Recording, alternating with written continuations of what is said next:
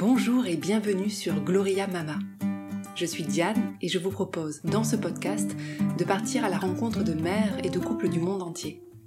Ils nous livrent l'expérience de leur maternité, parfois loin de leur pays, tout aventuriers qu'ils sont. Des histoires d'hier et d'aujourd'hui, des histoires aux mille couleurs, aux mille saveurs, parfois douces, parfois plus amères. Les sujets de ce podcast? Le désir d'enfant, les fausses couches, la grossesse, l'accouchement, l'allaitement, le retour de couche, la PMA, la GPA et bien d'autres encore vécus de par le monde. Ici, c'est un creuset d'histoire, un florilège de témoignages de parents et d'interviews de professionnels dans lesquels puiser pour apprendre, comprendre, mieux accompagner, partager, se rassurer. Chaque histoire est unique et pourtant universelle, riche de messages et d'enseignements.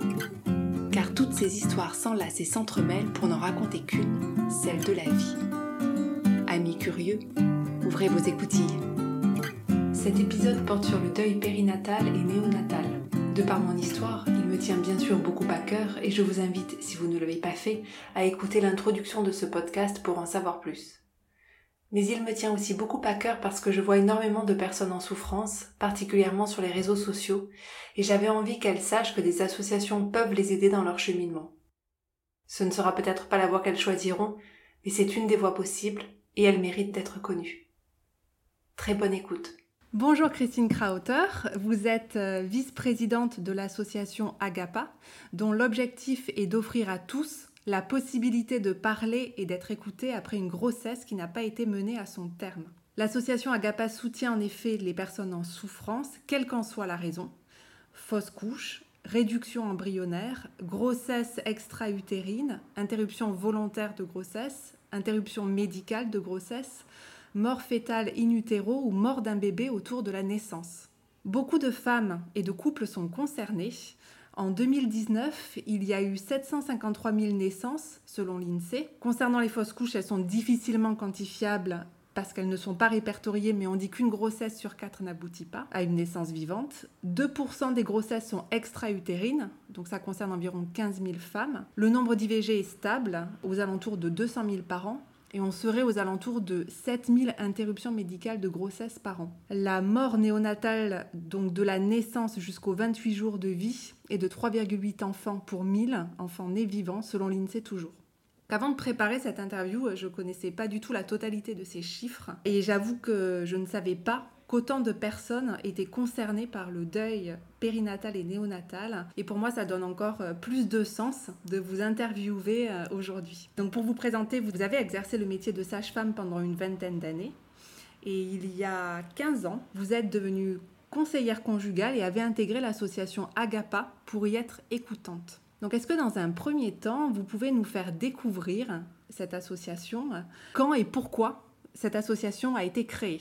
L'association Agapa a été créée il y a 26 ans, plus spécifiquement pour écouter et soutenir les personnes qui avaient vécu une interruption volontaire de grossesse et qui n'avaient pas de, à cette époque-là, pas du tout de lieu pour être soutenues et accompagnées euh, en dehors des centres de planification où elles avaient pu avoir leur entretien euh, pré-IVG, mais assez souvent elles ne retournaient pas euh, dans ce lieu. Donc il y avait quand même une, souffrance qui était peu, peu connue, peu reconnue. Et puis très vite, l'association a étendu sa proposition d'accompagnement à toutes les autres pertes autour de, de, la naissance, toutes les autres interruptions de grossesse quelle qu'en soit la cause, comme vous, l'avez exposé au début.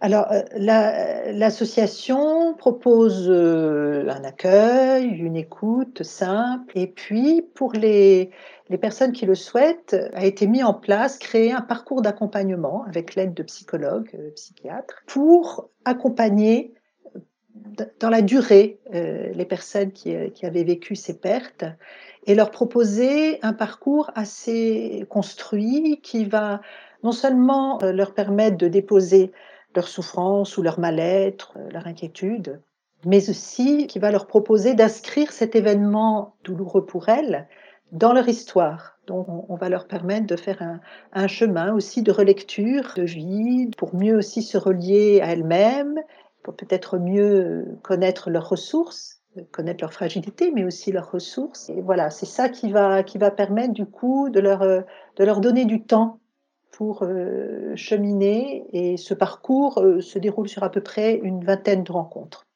Et puis, depuis quelques années, un peu moins de dix ans, je crois, nous avons commencé à, à proposer des groupes de parole pour euh, les femmes, les couples qui le souhaitaient, des groupes de parole autour des pertes, tout ce qui est autour de mort in utero, fausse couche tardive, mort in utero, interruption médicale de grossesse et mort autour de la naissance. Donc ce sont des groupes d'entraide et de soutien qui se déroulent sur une année et les, participants cheminent, se, se, rencontrent une fois par mois et se soutiennent mutuellement euh, dans cette année euh, de rencontres. Et une autre proposition sont des, ce qu'on appelle nous des cafés-rencontres, qui sont des rencontres ponctuelles de personnes qui ont vécu, euh, pour certains ou certaines, un avortement, pour d'autres des fausses couches, pour d'autres encore euh, un, deuil périnatal. Et là, cette rencontre dure deux heures et, c'est encore aussi une manière de partager avec d'autres personnes qui ont vécu euh, le même type de, d'événements euh, douloureux. Donc en fait, la différence entre le groupe de parole mensuel et les cafés rencontres, c'est qu'il y en a un qui se déroule sur une année et donc qui permet à tous finalement de passer des dates anniversaires euh, compliquées. Tout à fait. Et les cafés rencontres, c'est plus ponctuel. Tout à fait. Voilà, le, groupe euh, euh, se réunit euh, une fois pendant deux heures et ce groupe-là ne, se reconstitue pas. Les personnes peuvent y venir plusieurs fois, puisque nous en proposons plusieurs fois dans, l'année, mais ça n'est jamais le même groupe. Alors que le groupe de parole, c'est un accompagnement, un groupe qui chemine ensemble pendant une année. Et dans ce groupe qui chemine ensemble pendant une année, on trouve des femmes et tout aussi bien des hommes, des couples Absolument. C'est un des, je dirais, c'est une des, des, des, intérêts de ces groupes de parole, c'est que ça permet justement aux couples de, de rencontrer d'autres couples, de pouvoir aussi euh, déposer leurs souffrances avec d'autres. Et c'est souvent très aidant pour les couples d'avoir cette possibilité-là. Mais il y a aussi des, des, femmes qui viennent seules. Je crois pas que nous avons eu encore d'hommes qui venaient seuls, mais ça serait possible. Et c'est vraiment euh, extrêmement aidant et soutenant pour, euh, pour les personnes. Combien de bénévoles euh, il y a dans l'association Agapa et où sont-ils? Parce qu'on sait que votre siège est à Paris, mais Tout à fait. Qu'est-ce qui se passe quand on est hors de Paris? Alors, il y a une soixantaine d'écoutantes dans notre association et je dirais environ la moitié, bonne moitié, se situe à Paris et en Île-de-France. Alors, il y a d'autres antennes, c'est comme ça que nous, nous, disons, d'autres antennes ou dans certaines villes de France. Donc, la Bretagne est assez bien représentée. Vous avez Nantes, Rennes, Brest, Laval. Euh, vous avez une antenne à Bordeaux, une antenne à Lyon, une antenne à Toulouse, une antenne à Metz, mais euh, voilà, on ne couvre pas euh, évidemment tout le territoire. Donc nous développons de plus en plus les accompagnements à distance. On l'a évidemment beaucoup utilisé ces derniers temps avec le confinement, puisque nous avons pu poursuivre nos accompagnements en visio ou au téléphone. Et en fait, on se rend compte que c'est une aide qui peut aussi être tout à fait précieuse pour les, personnes quand elles n'ont pas de possibilité d'avoir une antenne ou une autre association euh, qui peut les soutenir près de chez elles.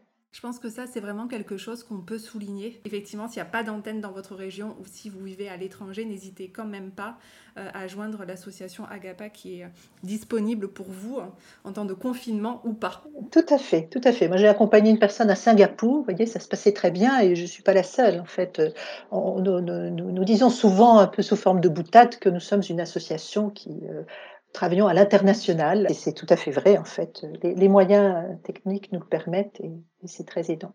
Maintenant, je voudrais qu'on s'intéresse aux personnes qui viennent vous voir.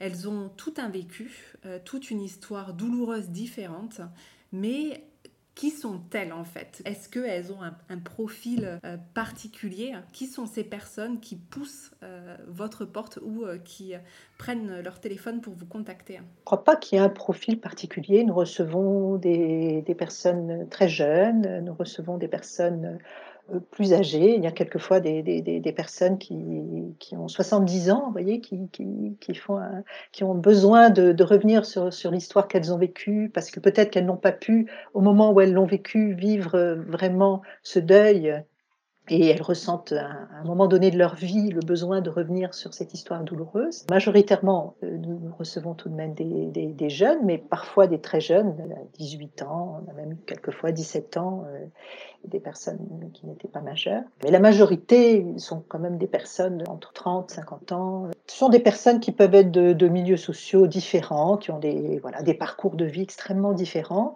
ce qui, les, ce qui fait, je crois, qu'elles poussent la porte euh, à Gapa, c'est principalement parce que finalement, elles se sentent euh, assez seules et elles se sentent souvent très en décalage avec leur entourage, qui, qui ne perçoit pas euh, de la même manière qu'elles, qui ne perçoit pas leur souffrance. Peut-être parce que, d'une manière générale, dans notre, nos sociétés, le deuil n'est pas suffisamment reconnu, mais c'est encore plus vrai, je crois, pour le deuil périnatal. Ces personnes le disent d'ailleurs souvent, elles disent ⁇ Nous sommes seuls à être endeuillés, notre entourage ne l'est pas ⁇ Parce que ces enfants, particulièrement évidemment quand c'est en début de grossesse, n'ont pas du tout existé pour l'entourage. Donc il y, a, bien souvent une banalisation de l'entourage qui fait que ces personnes se sentent très seules dans leur, dans leur peine et elles ont vraiment besoin d'un lieu où elles puissent déposer leur chagrin, déposer leur, leur angoisse. Et c'est d'abord cela que nous offrons, une écoute bienveillante, non jugeante. Hein, c'est extrêmement important, j'aurais peut-être dû commencer par ça. Agapa, c'est un lieu où on accompagne les personnes sans aucun jugement sur euh, ce qu'elles ont vécu. Et, on essaie d'être vraiment au plus près de la, personne, de l'accueillir comme elle est et de l'aider à cheminer euh, sur son chemin propre. On n'a pas d'objectif et de, de, but pour cette personne, si ce n'est de lui permettre tout doucement d'aller mieux et d'avancer dans son, dans son deuil. Je me permets de, citer certains témoignages qui sont sur votre site internet où euh, les personnes disent Je ne me suis jamais sentie jugée euh, mais plutôt écouter.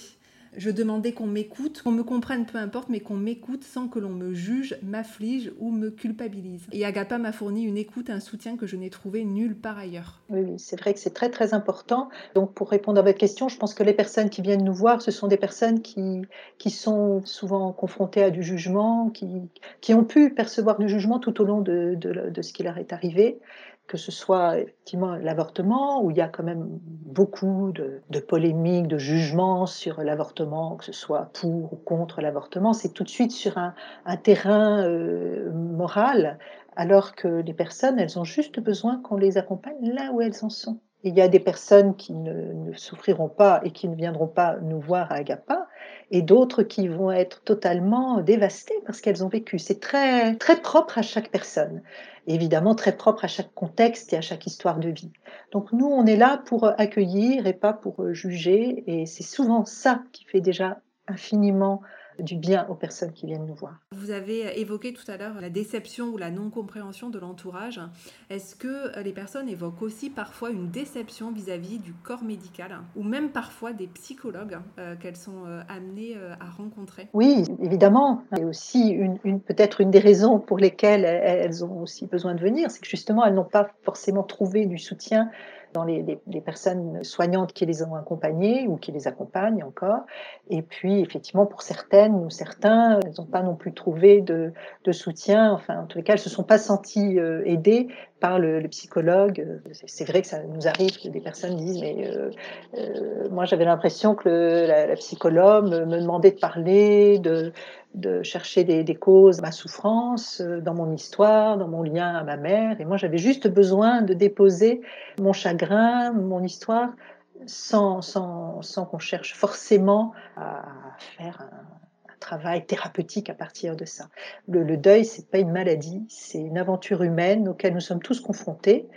Et je pense que c'est important qu'il y ait des personnes qui aient une écoute spécifique, qui affinée, ajustée à ce, à ce cheminement du deuil. Alors évidemment, euh, ça va beaucoup dépendre. Il y a des personnes qui aussi qui ont pu être très bien accompagnées, bon, mais qui, qui ont besoin d'être aussi soutenues par ailleurs. Il n'y a pas de, jugement euh, euh, sur le, corps médical ou sur les psys en, général. C'est évidemment propre à chaque, chaque personne. Tout à l'heure, vous nous avez parlé des différents parcours que vous proposiez. Donc, le groupe de parole mensuel, euh, les cafés rencontres ponctuels, un accompagnement individuel. Comment est-ce que vous orientez les personnes vers tel ou tel type d'accompagnement? Ah ben C'est déjà prendre le temps de, de les écouter, d'écouter leurs demandes. Certaines viennent nous voir avec une demande très précise. Hein. Il y a des personnes qui viennent pour spécifiquement pour les cafés rencontres parce que ce qu'elles ressentent, c'est le besoin de partager avec d'autres. Donc c'est très clair. Pour euh, d'autres, elles vont au contraire venir nous voir parce qu'elles se sentent très démunies ou, très mal dans leur vie et qu'elles viennent là pour chercher une écoute, un soutien. Et après, nous, on est, on est là euh, aussi pour leur proposer, enfin, ce qui est très important, je pense, et moi je le dis très souvent aux personnes que j'accompagne, c'est essayer d'être à l'écoute de ce dont vous avez besoin, vous. Parce que bien souvent, les personnes, on leur donne des tas de conseils. Tu devrais faire ci, tu devrais faire ça. Voire euh, maintenant, il faut que tu passes à autre chose. Et ça, c'est insupportable à entendre. Parce que les, femmes et les hommes qui viennent nous voir, ce dont ils ont besoin, c'est qu'on soit à leur écoute et qu'on on leur, on leur permette justement d'être à l'écoute de ce dont ils ont besoin eux. Et, c'est très différent en fonction de chaque personne. C'est pour ça qu'on a étendu nos propositions, parce qu'on se rend compte que c'est extrêmement précieux de proposer différents types d'accompagnement en fonction de chaque personne. Pour peut-être répondre sur la question du parcours plus spécifique d'Agapa, comme c'est une démarche vraiment particulière, hein, qui va s'inscrire dans la durée, qui va être quand même une relecture de vie, qui va nécessiter quand même un, un chemin euh, d'introspection, il faut vraiment que les personnes se sentent prêtes à vivre cette démarche. Mais là encore, en prenant le temps d'écouter, vous allez avoir des personnes qui vont tout de suite vous dire, moi j'ai besoin de comprendre, de chercher du sens, qui vont tout de suite reparler de leur histoire de vie, de leur enfance, par exemple, qui font des liens.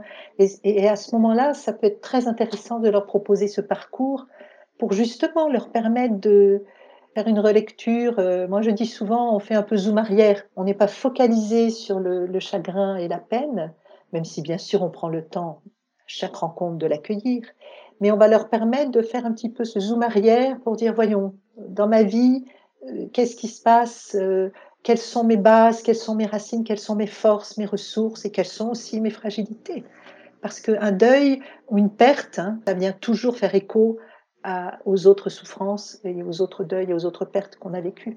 Certaines ont besoin aussi de faire ces liens. Qu'est-ce qu'ils peuvent euh, attendre d'un accompagnement avec vous. Quand on sort de cet accompagnement qui peut être sur euh, la durée, euh, comment est-ce que les couples ou la femme ou l'homme qui viennent vous voir majoritairement se sentent? Alors, c'est ça qui est merveilleux dans le, j'allais dire, le travail d'accompagnement. Que nous vivons à Agapa, c'est que quasiment toutes les personnes nous disent que ça leur a vraiment fait infiniment de bien, du bien d'avoir déjà cette écoute bienveillante et dans le parcours d'accompagnement, ce qui est très riche, c'est que euh, certaines femmes ou certains hommes vont nous exprimer que non seulement ils se sentent mieux par rapport à, cette perte, cet événement douloureux qu'ils ont pu vivre, mais que ça leur a aussi permis d'aller plus loin, peut-être de, oui, de se reconnecter davantage à eux-mêmes et de, de, donner un sens nouveau à, leur vie, à leur histoire. Et, et ça, c'est extrêmement précieux. C'est-à-dire, moi, je me, souviens d'une personne qui disait que la mort de son enfant, euh, puisqu'elle avait perdu un petit garçon euh, pendant en fin de grossesse, lui avait vraiment permis de presque de naître à elle-même. C'est presque comme ça qu'elle le disait. C'était euh, assez fort quand même les, mots qu'elle utilisait et de, de, de, réévaluer aussi un peu tout, toute son histoire, tous ses repères habituels.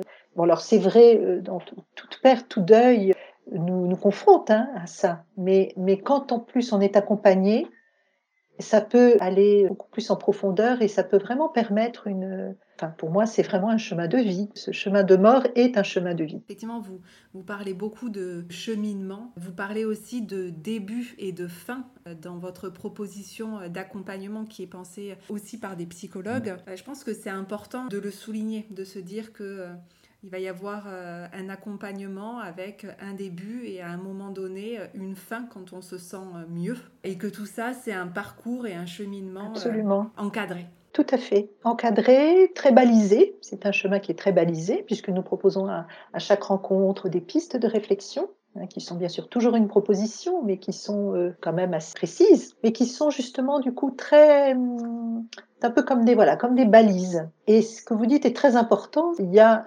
un, début, il y a une fin. C'est-à-dire qu'à un moment donné, nous allons nous séparer évidemment prendre le temps de se, de se, séparer, de mettre fin à, cette, à ce parcours. On a terminé ce petit bout de chemin qu'on a fait avec une personne pendant environ une année et on peut aller vers autre chose.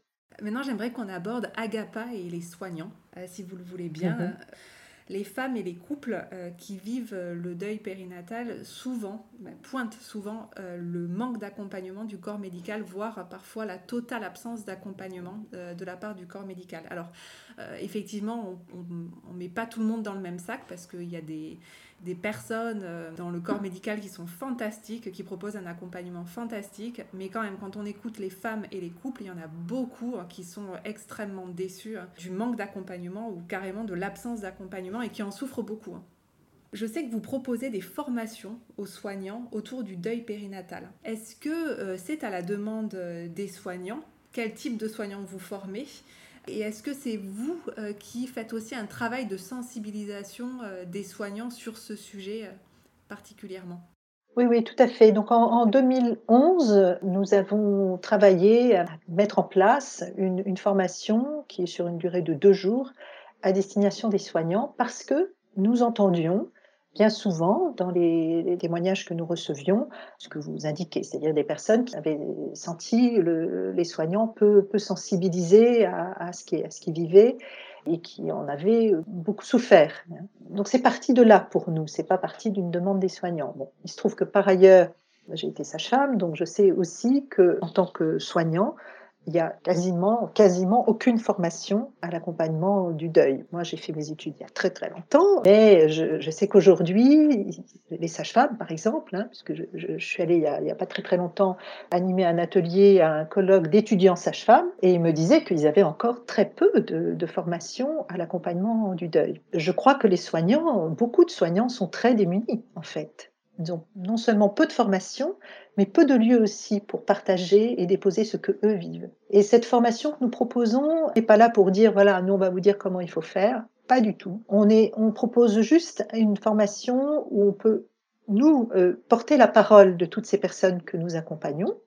Donc faire aussi entendre aux soignants qu'est-ce qui est important pour les personnes qui ont été euh, éprouvées par ces deuils et du coup, on, peut leur faire un retour de ce que nous entendons. Et ça, c'est quelque chose qui est très précieux, qu'apprécient énormément les participants à nos formations. Et ces deux jours de formation, c'est aussi leur permettre de partager entre eux, d'être écoutés aussi, de leur euh, permettre de déposer les expériences qu'ils ont vécues, de les relire, de faire une relecture aussi de, ces expériences qui ont pu être pour certaines très difficiles à vivre. Parce qu'au fond, les soignants, évidemment, ce ne sont pas eux qui vivent euh, les épreuves des personnes qu'ils accompagnent, mais ils sont tout de même confrontés plusieurs fois hein, à ces deuils, à ces, à ces pertes. Je d'un médecin euh, qui disait les couches se superposent et au bout d'un moment, ça devient très lourd.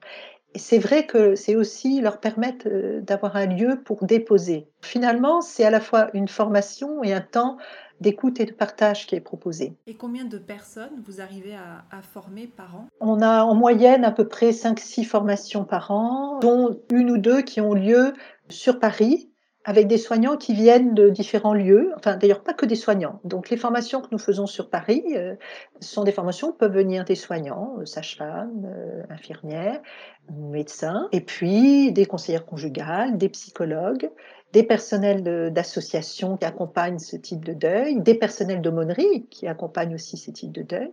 Donc ce sont des groupes euh, très riches parce qu'avec des personnes qui viennent d'horizons assez différents. Et c'est très intéressant pour eux aussi de pouvoir partager avec d'autres. Et puis, sinon, nous proposons des, formations euh, où nous nous déplaçons, donc principalement dans les maternités. Et là, donc, ce sont surtout des sages-femmes, des aides-soignantes, des auxiliaires péricultrices et des infirmières. À l'hôpital, il n'y a, pas, a pas de médecins qui viennent.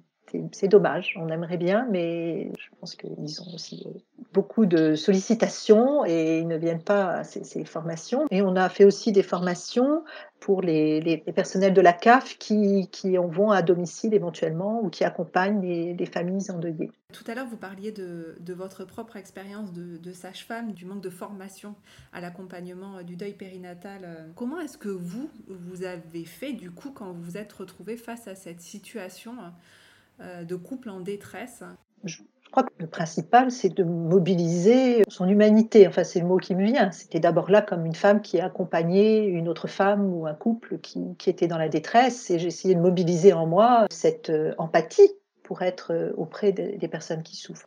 Ce qui est souvent euh, soutenant, c'est de partager avec des collègues parce que c'est aussi des collègues qui ont plus d'expérience, des aînés dans la profession qui nous guident et qui nous aident. Et c'est vrai qu'il y a des, des, soignants qui vont être plus à l'aise se sentir davantage à leur place pour accompagner le deuil, d'autres non. Euh, voilà, ça dépend après de chaque personne et de son histoire de vie et du cheminement qu'elle a pu aussi faire elle-même de ses propres expériences de deuil. Voilà. Justement, est-ce qu'il y a eu un élément déclencheur pour vous dans votre euh, engagement au sein d'Agapa? Je ne pourrais pas tellement dire qu'il y a un élément déclencheur. J'ai en moi euh, des histoires qui sont inscrites, qui ne s'effaceront jamais. Je pense à une, femme qui avait vécu une interruption médicale de grossesse suite à une trisomie 21. Cette femme, j'ai toujours euh, son visage, sa voix en moi. Elle m'accompagne. Elle était dans une souffrance terrible et, et, je crois que simplement le fait que je sois là à côté d'elle, à lui tenir la main et à peut-être euh, avoir envie de pleurer avec elle, ça m'a marqué, ça m'a transformée. Donc, vous voyez, c'est pas un élément, c'est plutôt le fait que quand moi je me j'étais dans ces situations d'accompagner les deuils, je me suis jamais sentie vraiment démunie. Je, me sentais euh, à ma place, même si c'était difficile. Agapa euh, m'offrait cet espace pour pouvoir accompagner et pour pouvoir, et c'est ça que j'aime euh, vraiment dans cette association, accompagner dans la durée. Parce que ce qui est très frustrant quand on est sage-femme, c'est qu'on accompagne des parents évidemment grande majorité dans l'un des moments les plus heureux de leur vie, mais qui est un moment aussi très fort, qui est le moment d'une naissance. Mais après, on n'accompagne pas les personnes dans la, dans la durée. Et donc pour ces deuils, c'est la même chose. C'est-à-dire que j'avais un peu la frustration de me dire, mais que vont devenir ces personnes? Comment vont-elles pouvoir se reconstruire? Parce que pour certaines, elles, disaient qu'elles étaient détruites. Et puis la question de l'avortement, je trouve que c'est c'est vraiment intéressant et ça c'est plus dans mon métier de conseillère conjugale que j'ai pu l'approfondir en, proposant des entretiens euh, pré-IVG. Ces entretiens étaient d'abord là, selon moi, non pas pour euh, informer les femmes, non pas pour les aider à prendre leurs décisions, parce qu'en général, elles avaient déjà pris leurs décisions quand je les rencontrais, mais pour leur permettre de déposer leur, euh, leur souffrance, qu'elles avaient pu prendre une décision et elle, ne, elle était claire, cette décision, mais qu'en même temps, c'était extrêmement douloureux. Et d'offrir ce temps-là, je pense que c'est très précieux. C'est aussi la mise en mots et l'accompagnement humain permet aux personnes d'élaborer, d'avancer et d'être moins abîmées aussi par les, événements qu'ils ont à vivre. Vous venez d'évoquer euh, votre casquette de, de conseillère conjugale. J'aimerais qu'on parle euh, du deuil et de son impact sur le couple. Est-ce que euh, vous avez vu des couples se briser suite au deuil qu'ils étaient en train de vivre? Et en quoi cette casquette de conseillère conjugale, ça vous aide à accompagner ces couples? Alors oui, c'est sûr qu'un deuil, une perte pendant la, grossesse peut, avoir un très fort impact sur le couple. En fait, ça va à la fois le fragiliser et ça peut aussi également énormément le renforcer. Et là encore, il n'y a pas de, de règles. Ça va beaucoup dépendre de chaque couple. Mais c'est évident que cette question du deuil, elle est compliquée à vivre dans le couple parce que c'est vrai que le, deuil, la perte, euh, quelle qu'elle soit, elle va toucher euh, chacun euh, dans son intimité, dans son histoire, encore, en fonction de la manière dont il s'est construit, de ses, de ses, ses deuils peut-être antérieurs.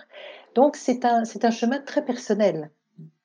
Et c'est sûr que pour les couples, c'est compliqué de vivre ce cheminement ensemble parce qu'il il y a des moments où il y a des, déphasages, des décalages. Au moment de la perte, très souvent, le compagnon va être beaucoup plus dans une position qui est je dois soutenir ma compagne parce que euh, elle l'a vécu elle dans sa chair, dans son corps, et donc euh, euh, elle est en difficulté, je dois la soutenir. Donc très souvent, les, hommes vont prendre une position plutôt de soutien, de, soutien de leur compagne, mais ils ont aussi besoin de pouvoir vivre leur propre deuil C'est ça, c'est pas toujours simple pour eux.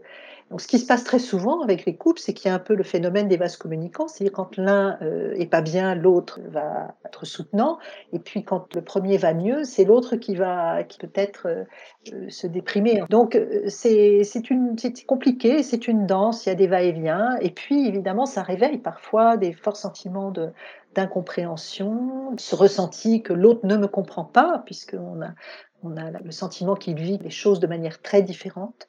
Là encore, ça va dépendre de chaque couple, mais ce qui est très important, c'est que le couple puisse se parler, échanger, d'où l'importance de ces groupes de parole ou de ces cafés-rencontres, qui peut être un lieu qui peut leur permettre d'aborder des choses avec la sécurité du groupe ne sont plus en face à face, mais il y a aussi le groupe et, le témoignage des autres qui peut les, aider à avancer eux-mêmes dans leur propre euh, vécu. Mais il y a aussi beaucoup de couples qui nous disent qu'ils ils sont aussi très renforcés parce que justement, il y a cette, ce soutien mutuel, il y a cette écoute mutuelle qui fait que euh, le lien et, le couple se, rapprochent pour lutter contre la souffrance. Donc ça va être très variable, c'est délicat, c'est un peu comme une, une, danse. Il est très important que chacun ait son espace, son lieu pour euh, avancer. Les deux membres du couple peuvent vivre le parcours individuellement avec chacun avec une écoutante. Et puis à certains moments, on va pouvoir proposer des rencontres euh, à quatre pour que peut-être ils puissent faire un point et partager euh, ensemble. Mais c'est quand même important que chacun ait son, son espace, son lieu et que chacun puisse entendre que l'autre à son propre cheminement qui n'est pas le mien et que c'est pas parce qu'il n'exprime pas les choses comme moi je les exprime qu'il ne souffre pas aussi. Certains disent ah, mais euh, mon, conjoint j'ai l'impression en fait que pour lui c'est pas si douloureux. Mais très souvent le conjoint il, il prend sur lui pour justement euh, être soutenant et donc il va pas laisser s'exprimer euh, forcément sa souffrance. Puis après c'est vrai que chacun a sa manière d'exprimer que ce soit dans les groupes de parole mensuels, les cafés rencontres ponctuels et les accompagnements individuels. Donc il y a des écoutantes qui se mettent à la disposition des femmes, des hommes, des couples. Euh, quelle formation reçoivent euh, ces écoutantes? Quand les personnes viennent nous voir en disant j'aimerais être écoutante à Agapa, on va prendre un, long entretien pour vraiment déjà discerner si la personne euh, est bien en phase avec les valeurs de notre association, ces valeurs de bienveillance, de non-jugement. Euh, ça, c'est évidemment essentiel. Et puis aussi une personne qui soit suffisamment solide pour accompagner des personnes qui vont être en grande fragilité. Donc là, il y a déjà un, premier temps de discernement.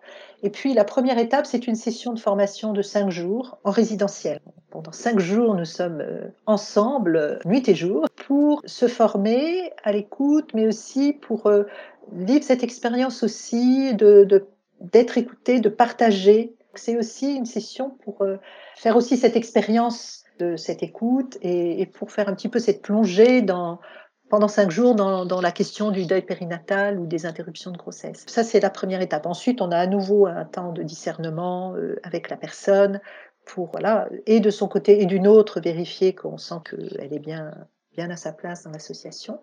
Il y a un deuxième temps de formation qui est ce, qui se déroule à peu près sur six mois où la, la postulante va euh, faire l'expérience du parcours d'accompagnement qui est proposé pour elle-même, pour se l'approprier et pour là aussi évaluer, sentir si elle se sent bien à l'aise avec cet outil qui est quand même le cœur de l'association.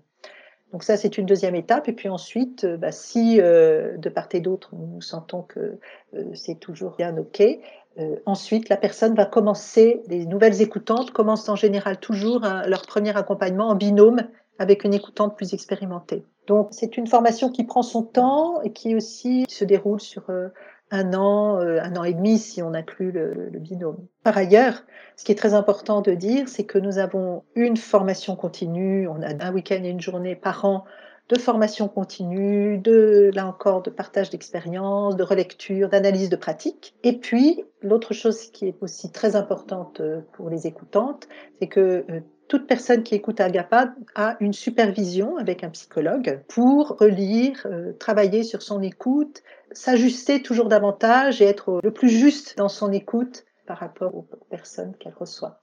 Donc cette supervision, elle est très importante aussi. C'est essentiel ce que vous dites, c'est que les, personnes qui frappent à votre porte, elles vont être écoutées par des personnes formées, supervisées, avec un parcours, avec un début, une fin, un parcours pensé par des psychologues. Je trouve ça très important euh, aussi de le, de le, souligner parce que ça montre aussi tout le professionnalisme de cette euh, association et la qualité des accompagnements que vous pouvez proposer. Écoutez, pour terminer, je vous propose de nous dire concrètement comment vous vous contacter, qu'est-ce que je dois faire, sur euh, qui je vais tomber quand je vais vous contacter, hein, qu'est-ce qui va se passer? Alors déjà, j'invite toutes les personnes qui, aimeraient frapper à la porte d'Agapa à aller voir le site agapa.fr qui est quand même très détaillé, très bien fait, qui prend le temps de bien exprimer euh, tout, ce que nous avons dit là. Donc ça, c'est une première chose. Par ailleurs, il y a une permanence téléphonique toute la semaine. Nous avons deux coordinatrices toute la semaine, de 9h à 17h à peu près. Hein.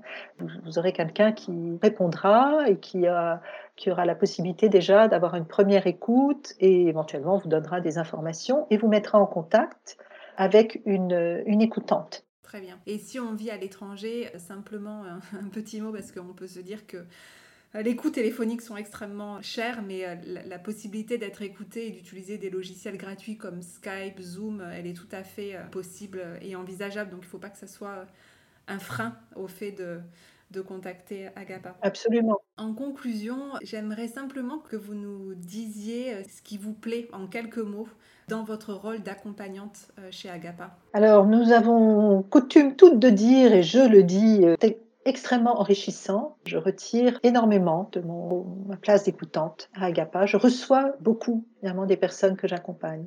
Ça renforce en moi un émerveillement face à, à l'être humain et à toutes les capacités, les ressources qu'il a pour faire face à certaines situations euh, douloureuses. moi, ça a beaucoup changé ma perception du monde, de la vie et ma perception de la mort, du deuil. C'est-à-dire que j'ai vraiment cette conviction et je l'expérimente tous les jours à Agapa que la vie est plus forte que la mort et que, et que surtout, c'est ce que je, disais tout à l'heure, un, chemin de deuil, un passage par euh, la mort, c'est peut aussi être un chemin de vie s'il est bien accompagné. Et ça, vraiment, c'est une grande source d'espérance, je trouve. Et puis c'est aussi la solidarité, le partage, euh, ce compagnonnage finalement que nous vivons euh, à la fois en, tant qu'accompagnante, euh, en accompagnant des personnes qui viennent nous voir, mais aussi entre nous, au sein de l'association, il y a vraiment beaucoup, beaucoup de, soutien mutuel. De, on se sent pas seul, on est très soutenu et c'est ça qui fait que ce travail d'écoutante peut, voilà, qui peut être parfois difficile, qui nous remue, qui nous bouscule. Hein. On a toujours euh, voilà, la possibilité de, travailler ensemble, de partager, et c'est très soutenant. Donc c'est une expérience humaine, tant avec les personnes que nous recevons que avec les personnes avec qui nous travaillons, qui est très enrichissante. Merci euh, infiniment à Christine Krauter de nous avoir euh, parlé de l'association Agapa, de votre rôle au sein de cette association. Et j'invite euh, effectivement toutes les personnes qui sont en souffrance à vous contacter. Ils auront une écoute bienveillante, euh, sans jugement, à vos côtés sur un temps long, euh, ce qui est important de, de souligner. Merci beaucoup Christine. Merci Diane, merci à vous et merci pour eux. Merci. Au revoir. Au revoir. Vous pouvez joindre l'association Agapa au 0033 1 40 45 06 36 ou à contact at agapa.fr. Sachez que 80 personnes demandent de l'aide chaque semaine. En 2019, Agapa a réalisé 466 accompagnements, 1850 heures d'écoute et a organisé 139 cafés rencontres. N'hésitez pas à les contacter. Si vous pensez que cet épisode peut être utile à d'autres, n'hésitez pas non plus à le partager. Vous pouvez soutenir Gloria Mama en mettant 5 étoiles sur iTunes et un commentaire et me suivre sur les réseaux sociaux, Instagram et Facebook sous l'identifiant gloriamama.diane. Pour le prochain épisode, on rencontre une femme avec une énergie incroyable. Une femme qui a vécu un nombre incalculable d'épreuves, grossesse extra-utérine, fausse couche, interruption médicale de grossesse, et qui malgré tout a gardé le cap vers son souhait de fonder une grande famille. Un épisode qui vous donnera la pêche. À très vite sur Gloria Mama.